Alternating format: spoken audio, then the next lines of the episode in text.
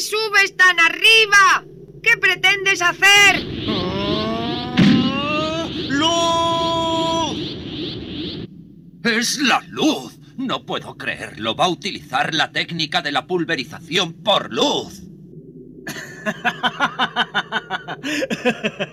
Me extraña que vayas a utilizar tu famosa técnica de la pulverización, ya que a esta distancia destruirás la Tierra entera. Oh, no, no será capaz. Lo hace para intimidarlo, para amedrentarlo. No puede hacer eso. ¡Luz infinita! ¿Eh? ¡No! ¡No!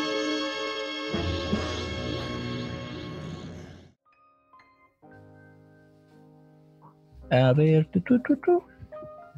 Ya. Ay, que hace calor. Tengo mucha calor. Ya, ¿le damos entonces? Vamos. Le damos en 3, Con todo. con todo, ya. Le damos en 3, 2, 1.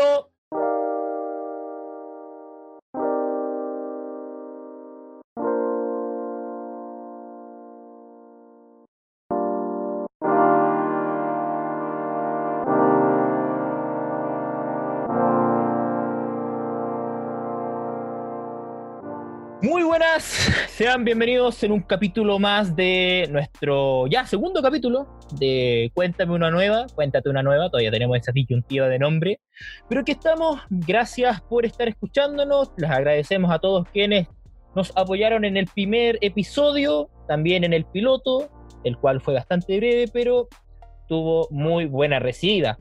¿Cómo están chiquillos? ¿Bien? Con, con calor, Bien. pero sí, todo, Muy todo- bien. todo bastante bien. Todo bien, todo bien. Buenísima. Oigan, chicos, a los oyentes, eh, se nos integró una compañera nueva que lamentablemente, por problemas técnicos, no pudo estar en el primer capítulo, que es Paula. ¿Cómo estás, Paula?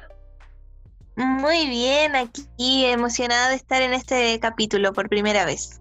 Qué bueno. Paula, cuéntales un poco a la gente eh, quién eres para que se vayan conociendo. Lógicamente, después nos vamos a ir conociendo a lo largo de los capítulos. Bueno, soy Paula. Hola a todos. Eh, estoy súper feliz de estar aquí para contar eh, historias, estar compartiendo con ustedes recomendaciones de películas, series y ojalá que nos conozcamos más durante estos capítulos del podcast y lo pasemos bien. Ya, sí, claro, obviamente lo vamos a pasar bien, lo pasamos bien. Y bueno, ¿qué tal ha estado su semana? ¿Qué tal ha estado su día con estos fríos horribles que han hecho en las mañanas y con los calores eternos que han habido de la tarde? No, no está cerca de resfriarse. Sí, caleta. Y más encima a veces pongo la estufa y después cambio de temperatura así como rígido. Y no sé, no me, no me ha hecho muy bien para la salud tampoco. Sí, a mí me pasa algo parecido, como que la estufa te hace peor, como que te hace adicto después, la necesitáis. Sí. Oye, sí, en estos, oye, si estos periodos de, de invierno pasando primavera son tan terribles, yo me acuerdo los sermones que me daba mi mamá cuando me decía, no andía pata pelado si no te vaya a resfriar. Y como que en esa pura frase te tiraba, te tiraba la vida entera que te podía pasar adelante. O la típica de la mamá donde te dicen así como, oye, pero ponte más ropa o abrígate Sí, más. Y tú sí, estás como, abrígate, basta. ha abrigado que hijo único. Absolutamente.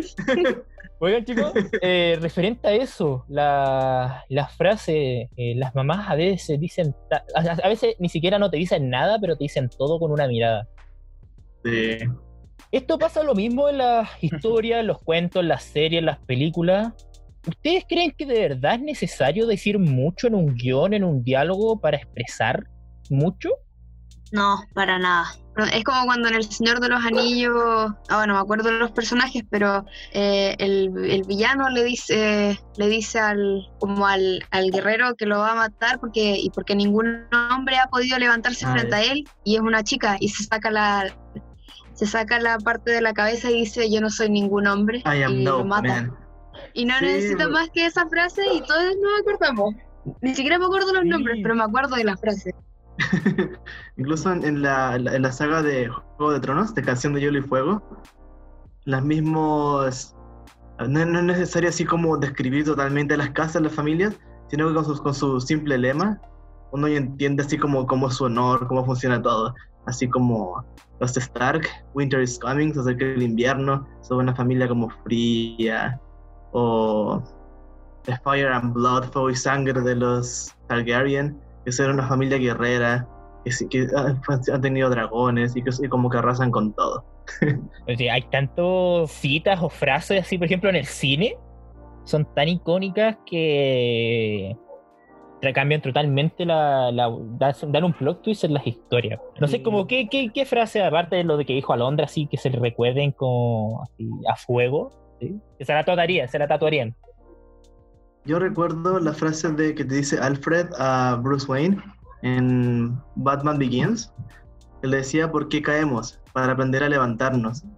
Y es como una frase como muy motivacional, de, de verdad es como que no la he querido olvidar porque me, me ha servido caleta.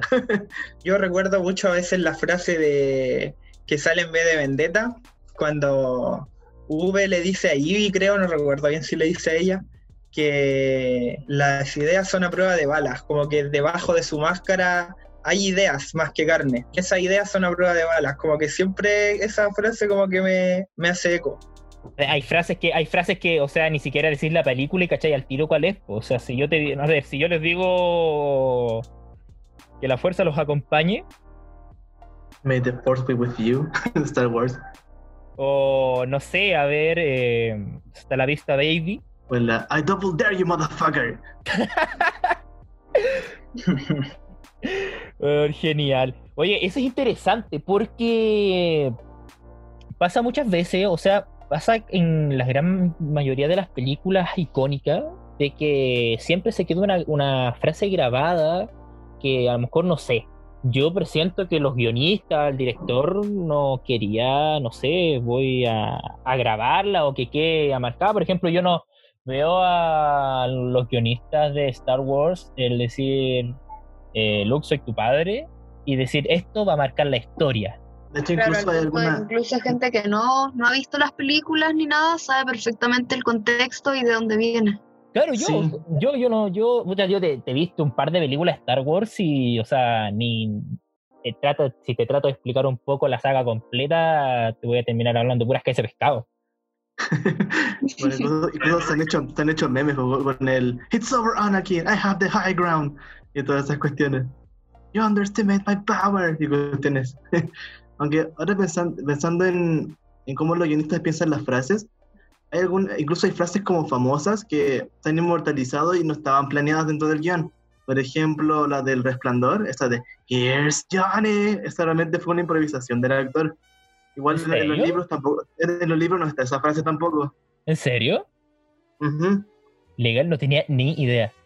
Sí, fue, fue mera improvisación. Igual tiene que ver también con, el, con la viveza del actor, de la actriz. po. Sí, yo creo que no creo que tenga que ver tanto con, con los diálogos largos como para que sean icónicos. Yo creo que de todas maneras tiene que ver como con la emoción del personaje y, y cómo transmite en realidad como su emoción a través de su actuación. Por ejemplo, em, en En Busca de la Felicidad, yo soy como una gran fan de esa película. Me encanta a pesar de la tristeza que transmite, soy como muy masoquista. Pero me encanta en, ese sentido eh, la actuación de Will Smith en, en cómo transmite la emoción a pesar de que tiene diálogos cortos, pero son totalmente emotivos. Es que Will Smith es un actorazo. po. Y en términos chilenos, así como en alguna teleserie chilena o algo como que se les recuerde. Ay, sí, eh, en Machuca. ¿Cuál? ¿No se acuerdan en Machuca? Eh, la, la del niñito que se va a un colegio católico pituco. Ah, sí, pues sí, Sí. sí. ¿La vieron Sí. Obviamente que sí. Díganme si no es icónico cuando el compañero de, de Machuca eh, sale, lo agarran los milicos en el patio y se pone a insultarlo. No me acuerdo cuál es la frase literal, eh, Lo- ya. pero insulta y lo repite y lo repite y es es súper fuerte porque estamos hablando de una época donde hay dos clases súper marcadas, que por así decirlo son los que son pro, pro dictadura y los que no lo son, y lo estamos viendo en un contexto de niños chicos. Y, esa, y con, puro, des- con puro insultar a los milicos, tú tenés como, sabéis todo lo que está pasando. Entonces no es, no es demasiado para decir mucho. Oye, Sí, sí, es muy buena esa escena. Tremenda película. De, Ma- de Machuca también me acordé de la escena cuando Machuca se lleva a su amigo Cuico al, a su barrio y, y justo se encuentra con el papá que estaba todo copeteado. Y el papá le empieza a decir ahí, o le empieza a insultar ahí porque como tenía amigos cuicos, pues le dice, ¿Sabes dónde va a estar tu amigo en cinco años más? Entrando a la universidad. ¿Y tú? papá. Vaya a estar limpiando baños. ¿Por qué no se va? En 10 años más tu amigo va a estar trabajando en la empresa del papito. ¿Y tú? Vaya a seguir limpiando baños. Qué, qué notable, weón. Aquí encontré la, la escena, pu, la escena que decía la Londra. Esta.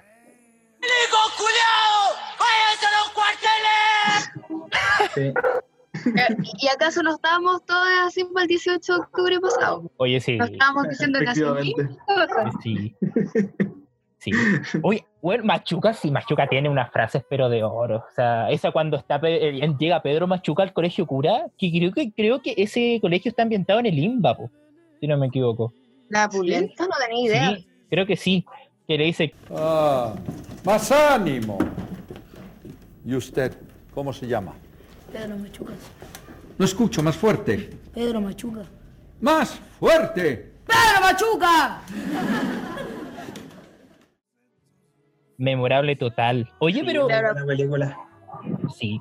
Así, pero como teleserie, a mí no se me viene nada a la mente. Más que Pedro Machuca, o a, a no ser que tenga poco como recuerdos de frases de serie o teleseries chilenas. O películas. No. Como la antigua, a lo mejor, el Circo Las Montini, ¡Ay, se te cayó el carnet! que eran las mejores. po. ¿Cómo se llama esa película, esa serie, esa teleserie que daba el TVN, esa de los gitanos? Sí, eso yo también Ah, estoy tratando sí. de acordar. El que sale este actor, ¿cómo se llama? Eh, este. Ah, el que actuaba del. Pancho. No. Ay, se me fue. Este que se, se ponen a pelear con cuchillo. Se me fue de la mente. El, el Drago, creo que era el, nombre. Sí, A mí, a mí, ¿qué me Sí, importa? Esta meme se hizo, po, ¿o no? sí. Era muy bien. me importa a mí? Me da lo mismo, váyanse a la mierda. Hola, raja, weón. Oye, bueno, pero igual tiene que haber como un trasfondo en, en por qué las frases se quedan marcadas. O sea, yo no creo que una frase se quede marcada porque sí. No, una frase queda marcada porque construye una idea, porque te muestra como la historia en sí, te contextualiza sin necesidad de, de que tú tengáis que describirlo, de que tengáis que mostrarlo. Una frase en sí como que puede contener todo. Un diálogo. Claro, Sí, como refleja que los personajes. claro, la identidad también, como del chileno, de... El chileno. Oigan, chicos, llegó Ricardo. Eh, ¿Cómo estás, Ricardo? ¿Nos Hola. Lo siento, Aquí llegó. ¿Qué te pasó? Bien. Tenía el celular descargado y estaba esperando en el Discord, así que eh, fue todo culpa mía, así que tranquilo. Buenísimo. Ya, Ricardo, bueno, Ricardo estaba enterado, estaba escuchándonos por mientras, eh, hasta que se pudiera conectar. Y a ti, Ricardo, oye, ¿qué, ¿qué frase, qué cosas memorables se te viene a la mente cuando estamos hablando de cosas icónicas? Mm, no sé si podría ser un un, un, re- un recuerdo de- del capítulo anterior, la frase del tío Ben. Un poco conlleva una gran Ah, también. responsabilidad. Sirve caleta. Da un contexto súper fuerte de la responsabilidad que tiene que afrontar Peter en ese momento. Y ya lo habíamos dicho en el capítulo anterior, pero es su brújula moral. Y funciona harto. Totalmente. Bueno, esta explicación, esto, estos detalles más técnicos, como ya nos tiene acostumbrado y nos dejó acostumbrados Luciano, vamos a verlo en nuestra segunda eh, parte, nuestro espacio número 2, donde va a estar Luciano y Alondra, hablándonos un poco más sobre los diálogos, el cómo estos ayudan a contar la historia y cómo forman consigo a veces frases tan icónicas como el Luke, soy tu padre. Así que nos vamos a ir al espacio número 2. Nos vemos.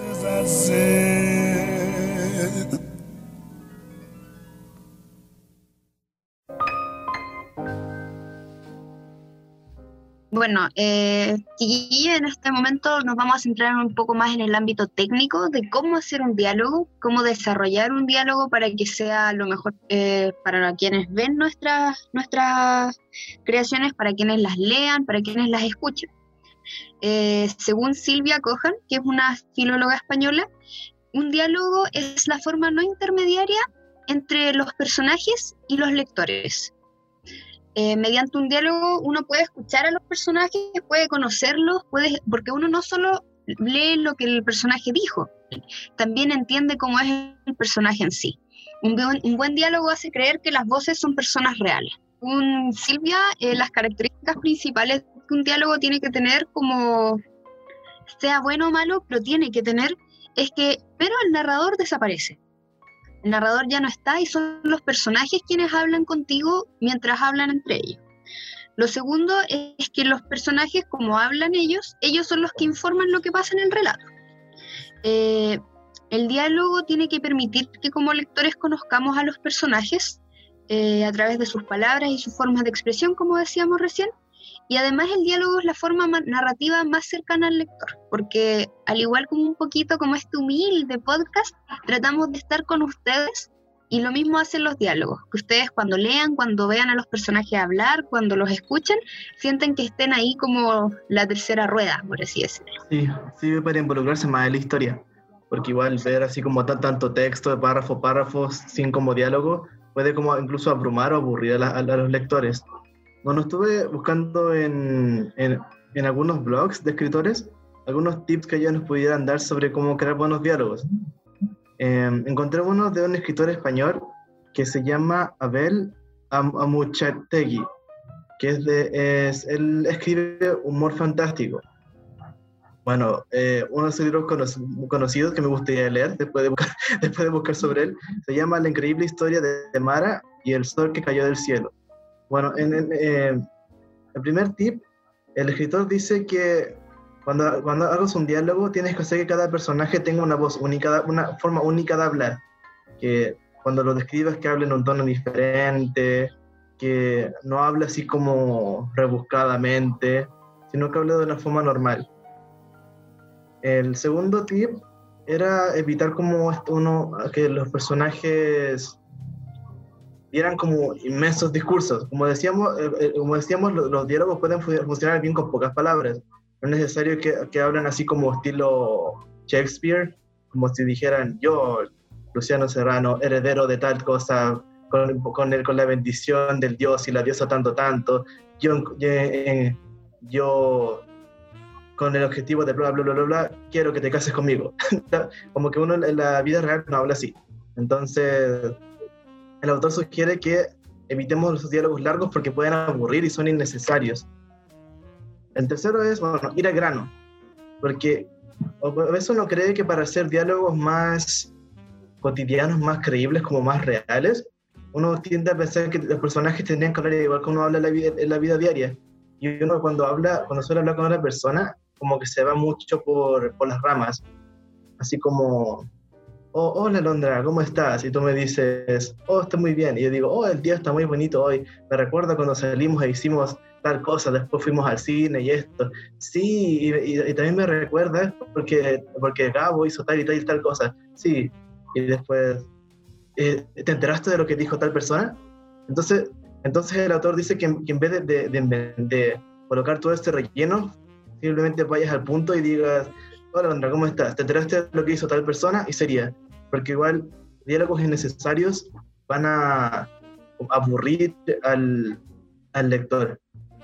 Tampoco, del punto 4, decía que, no, que hay información, que no hay que colocar información que los personajes ya sepan como en el diálogo, porque la gente no habla así en la vida real. Por ejemplo, uno no puede, uno, uno no dice en la vida real, oh, eh, ¿te acuerdas de Alondra, mi compañera de universidad que hace el podcast conmigo?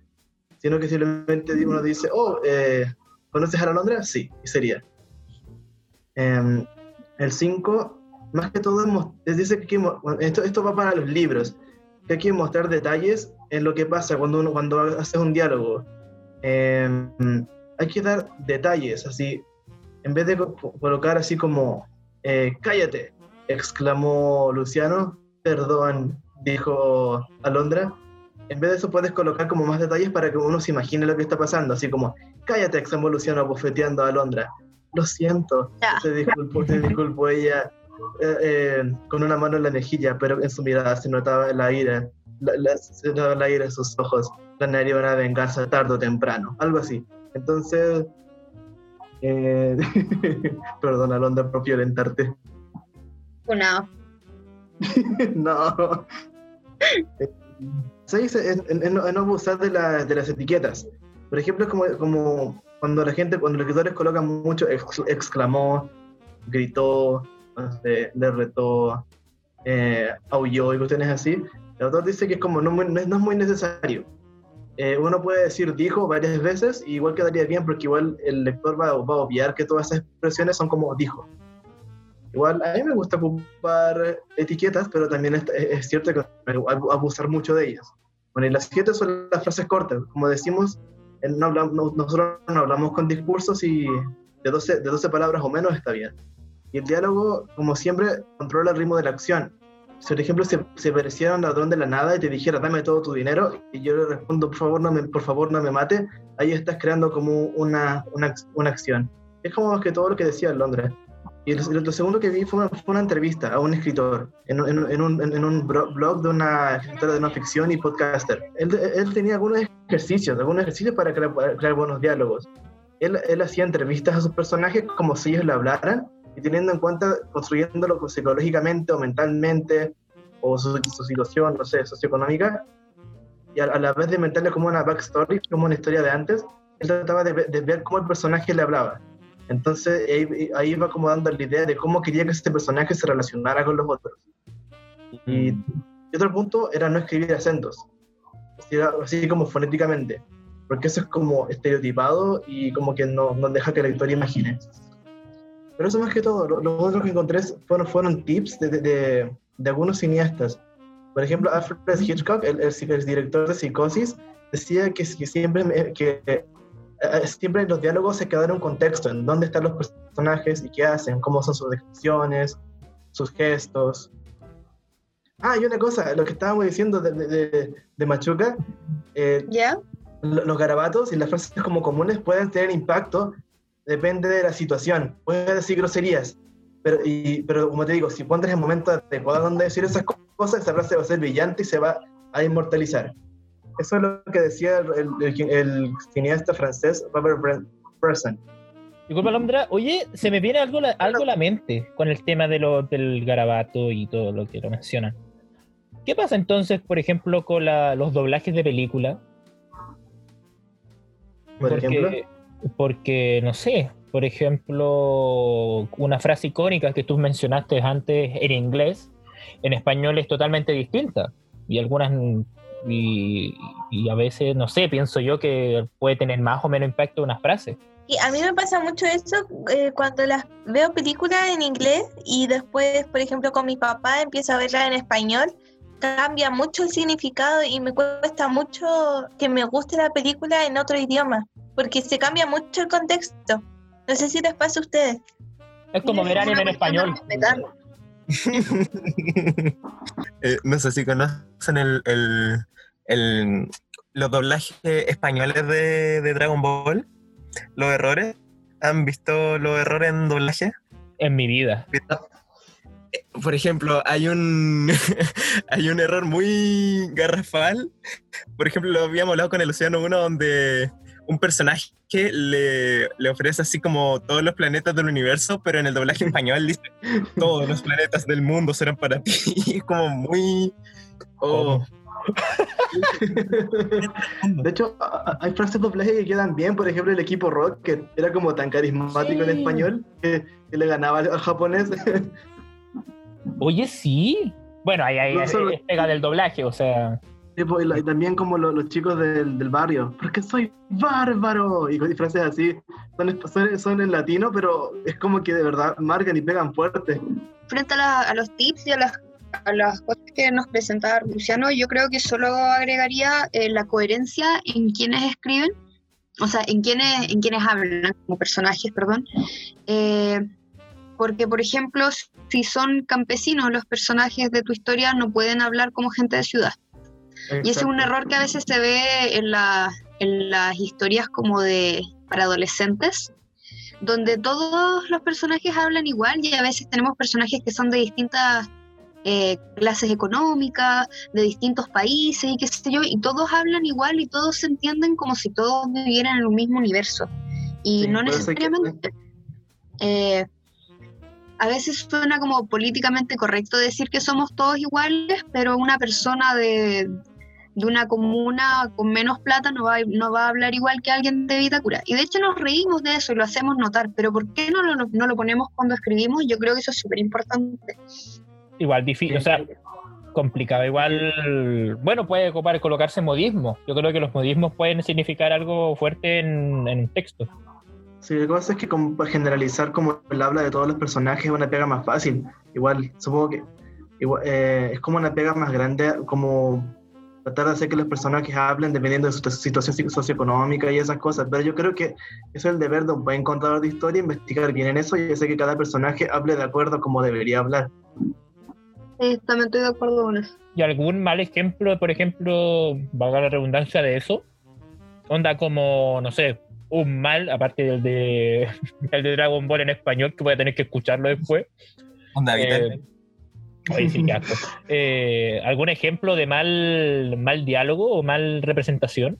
Porque igual caer en, no sé, pienso yo, que igual debe tener un límite de caracterizar la- el lenguaje de una persona, porque a veces pueden caer en un absurdo. Por ejemplo, no sé, eh, en las películas de los 2000, eh, 2000 a 2010, incluso 2013 por ahí, en los doblajes latinos, a las personas afrodescendientes o personas de o personas negras directamente, que a muchos no, no les gusta, claro, les hablan así como el, el- el- todo, claro, con esa, esa- como una voz característica, así como cantada, y llega a ser hasta ridículo.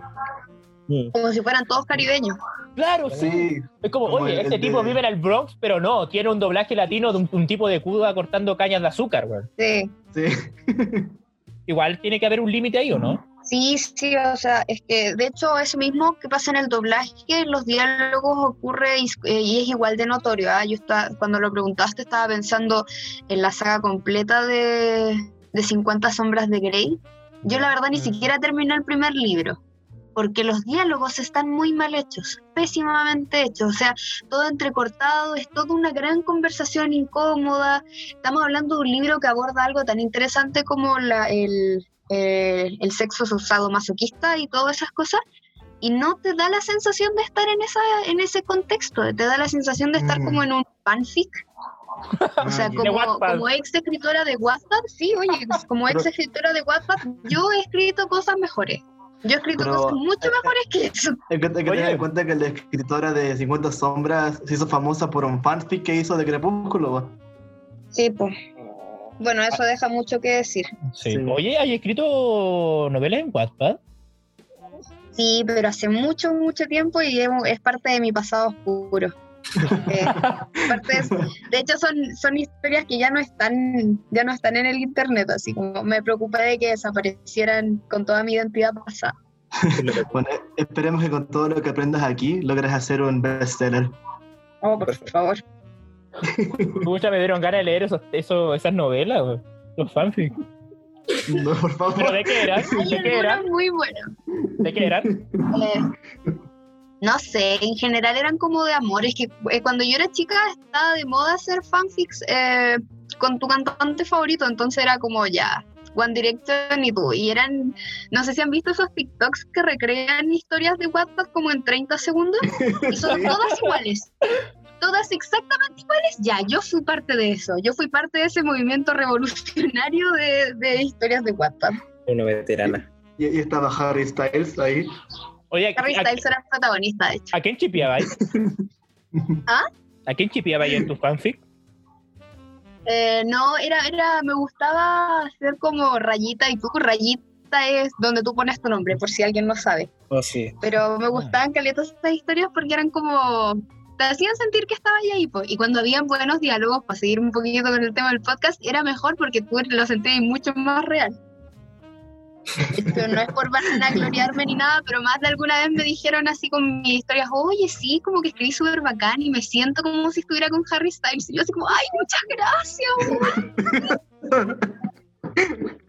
Bueno, ¿a, quién no le, ¿A quién no le gustaría estar con Harry Styles? Aceptémoslo. Sí, la verdad. Qué hombre tan guapo. O, vamos, vaya, no, ¿sabes que Vaya a tener que buscar por la web, no sé, pero para mandarnos estos fanfics. Para recomendarlo y analizarlo acá en el podcast más adelante. No, no, no debía haber, no debía haberlo dicho nunca. Era agregado para la. Sí. Oye, Pablo, ¿y tú no tenías, no sé, alguna... Eh, ¿Nunca has escrito fanfic? Yo me acuerdo, o sea, por ejemplo, eh, casi todas mis compañeras de básica, eh, porque media fue a un colegio de hombres, eh, todas escribían fanfic, fanfic de Justin Bieber. Era impresionante. Algunas tenían buena narrativa, otras ligeramente rayaban en la ilegalidad. Justin era muy multifacético. ¿Sí? Sí, sí. O sea, si, ella, eh, si hay alguien que tenía como historias de todo tipo, era Justin. Que podía ser narco un día y el día siguiente era como un ñoño al que le pegaban en el colegio. ¿Paula? Yo nunca leí un fanfic. Me siento muy culpable por eso, pero eh, siempre los veía así como los ojeaba. Pero sí, obvio fui como parte de esa época. Eh, me acuerdo que yo fui muy fan de Fifth Harmony y eran típicas las historias que chipeaban a, a dos compañeras de lo, del grupo y era, era como la revolución de todo, de todo el fandom. Pero me encantaban, sí, pero nunca los leí, nunca los leí. ¿Qué le atrae en esa, en esa historia? Buenísima. Oye, interesantísimo, interesantísimo lo que hoy día nos presentaron, chicas, chiques.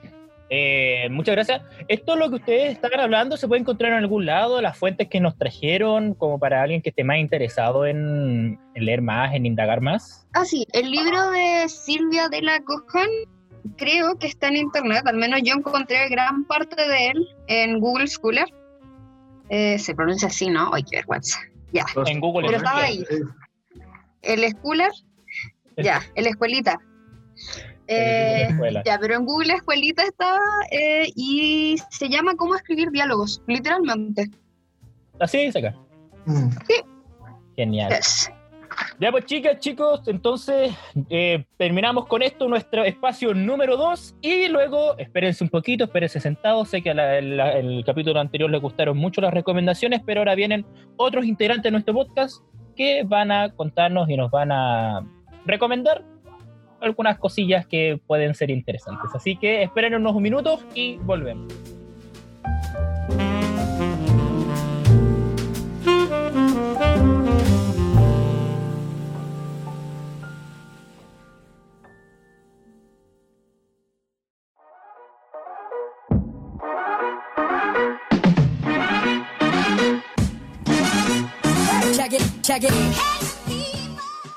Bien, ahora vamos a dar el paso a la sección preferida, eso esperamos, de recomendaciones. En esta ocasión vamos a tener a Paula, tenemos a Alondra y a Jairo que nos van a recomendar. Eh, Paula, ¿qué nos traes hoy día?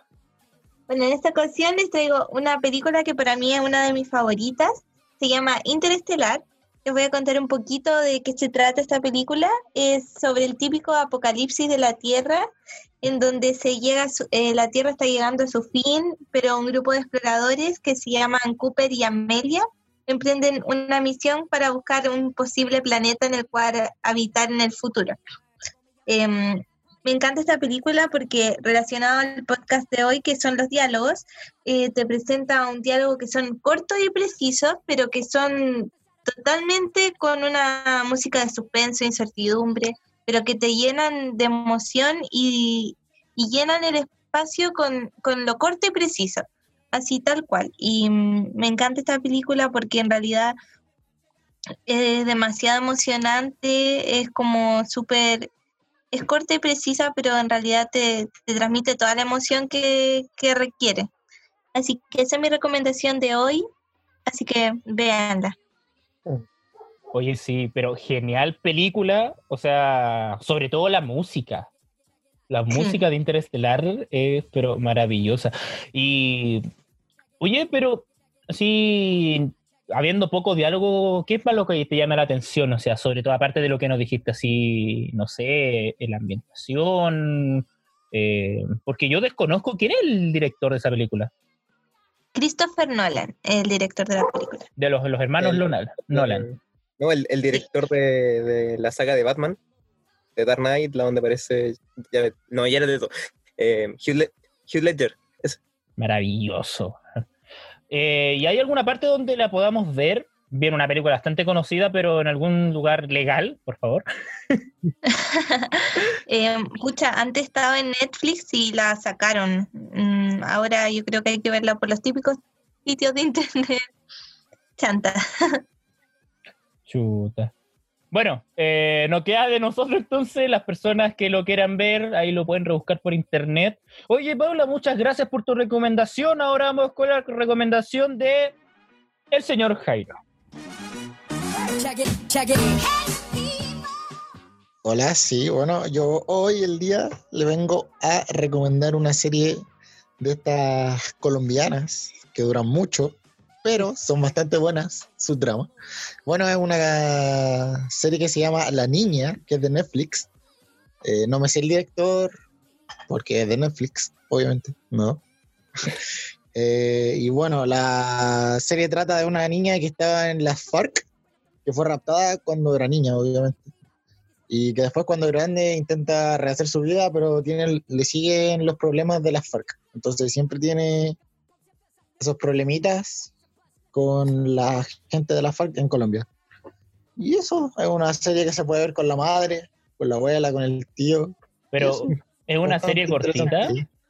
No, es una serie que tiene 86 capítulos de una hora cada uno. Por eso dije que es una serie para ver con alguien, porque si no te aburres.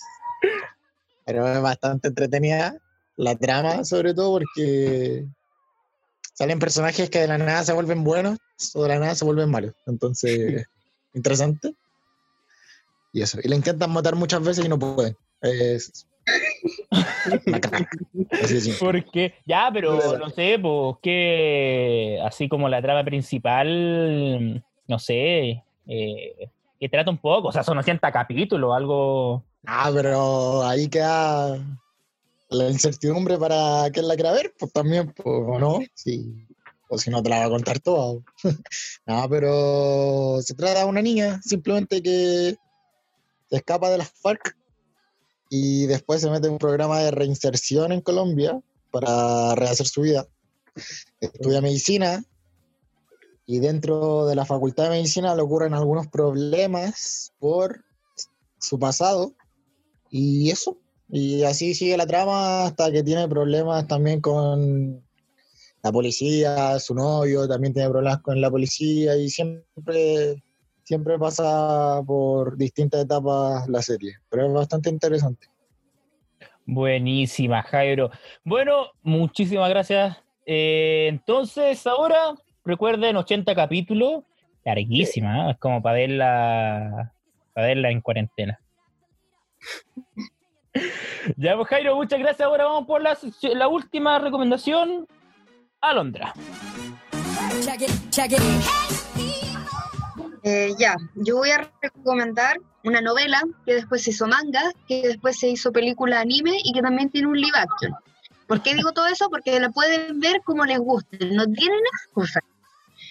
Eh, la historia se llama Quiero comerme tu páncreas y se trata de un estudiante de bachillerato que encuentra en, el hospital un diario de vida que se llama Mi enfermedad y yo y que termina siendo de la compañera de una compañera de, de colegio que es como la niña más popular y qué sé yo, pero no popular como pesa, popular porque es buena onda y todo el mundo la quiere. Y la historia desarrolla cómo ella decide hacerse amiga de él y él es un, bueno, él es como un apartado social, no tiene amigues, no considera que la, eh, la, la sociedad tenga como un fin al estar todos juntos. Y nada, pues ella, ella, ella decide hacerle creer que sí. Y la historia desarrolla eso y cómo, bueno, cómo Sakura se va muriendo. porque la historia trata de eso, de cómo Sakura se va muriendo y va cumpliendo sus, sus sueños con él. Eh, tiene unos diálogos preciosos por el hecho de que el protagonista, que nunca nos dicen el nombre, eh, va como aprendiendo a lo que es hablar, porque no hablaba con nadie, no lo encontraba necesario, eh, pero también porque nos muestra, eh, bueno, es que creo que es súper completo respecto a diálogos porque nos muestra mucho cómo son cada personaje. Eso más que nada. Ah, y lo pueden encontrar en jkanime.net. O sea, no está en ningún sitio como legal, pero ahí eh, esas viejas confiables que están. Nos va a llegar la FBI, aquí, la FBI acá, golpeándonos la puerta, igual que Corchea. Ay, bueno, Qué Alondra, buen final de temporada. Muy buen final de temporada. Eh, oye, Londres, una consulta, ese anime barra manga, barra película, barra obra de teatro y barra comedia colombiana, eh, eh, eh, ¿quién es el mangaka? ¿Qué, qué hacía algo más, algo más a detalle? El guion lo hizo Yoru, Yoru Sumino. Eh, tengo entendido, creo que él es el que escribió la novela y después la pasó como a guion cuando lo hicieron más, eh, más manga y qué sé yo. Y en el caso del manga, el dibujante, o la dibujante, porque en realidad no lo sé, es Idumi Kirihara. Kirihara, Kirihara, sí. Eh, la verdad es que son como nombres nuevos para mí, fueron nombres nuevos para mí cuando, cuando lo encontré, pero quiero recalcar que la historia es preciosa y que si van a ver la peli, si deciden ver las películas en vez de leerlo, preparen muchos, muchos, muchos pañuelos. Solo voy a decir eso. ¿Por qué? ¿Porque te comen el páncreas o porque hay que llorar?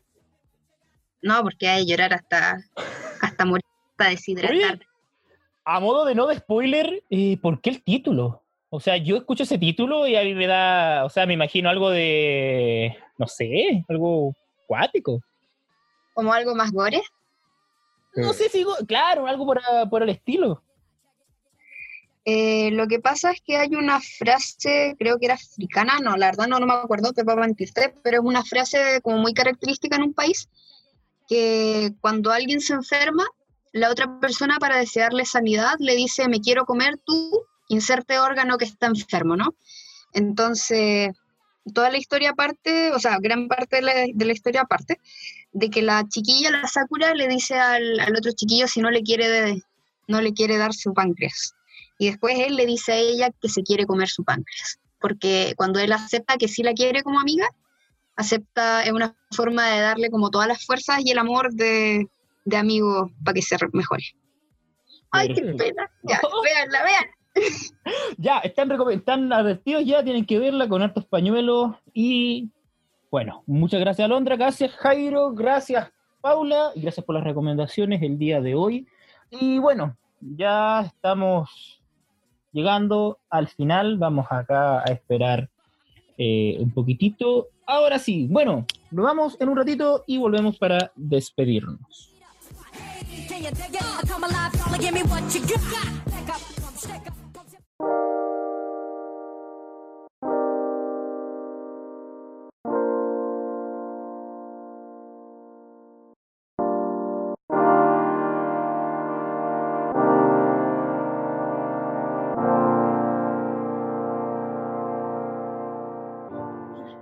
Y así es como terminamos. Se nos fue el tiempo. Pasó y rápido. luego de. ¿Cómo? Perdón, weón, perdón. Acá, no, por loco. Ya, dale de nuevo, dale de nuevo, dale de nuevo. Cosa. Se nos fue. Ter- terminamos y así es como concluimos nuestro segundo programa, nuestro segundo capítulo, eh, que tenía relación con los diálogos. Bueno, pudimos, pudimos hablar de las distintas recomendaciones, eh, pudimos hablar de la importancia de los diálogos y, y también saber que los diálogos son muy importantes para, para toda historia, como también los diálogos, los diálogos no tan largos. Ahí pudimos revisar distintas, distintas cosas de los diálogos que, que se habló en este capítulo. Oigan, sí, eh, se nos fue volando el tiempo. Se nos fue volando la. No sé, llevamos cuánto, no sé cuánto llevamos de grabación. Y nada, eh, gracias por escucharnos. Para también no sé si los chicos quieren desearos la última. de- decir un adiós. Y gracias por acompañarnos hasta el segundo episodio. Bueno, eso significa que no se van a despegar de nosotros. Por favor, no se despeguen. No, sí, no nos deje. Esperamos que lo hayan pasado súper bien y que hayan aprendido alguna que otra cosita. Les queremos mucho. Sí, los queremos mucho. Muchas gracias. Sí. Oye, y eh, por último, antes de despedirnos, eh, bienvenida Paula al equipo. Ahora, Paula. Gracias. Sí. Eh, sabes que me dieron ganas de ver Interestelar de nuevo, así que por tu recomendación voy a ir a verla de nuevo. Eh, gracias a todos por escucharnos. Se van.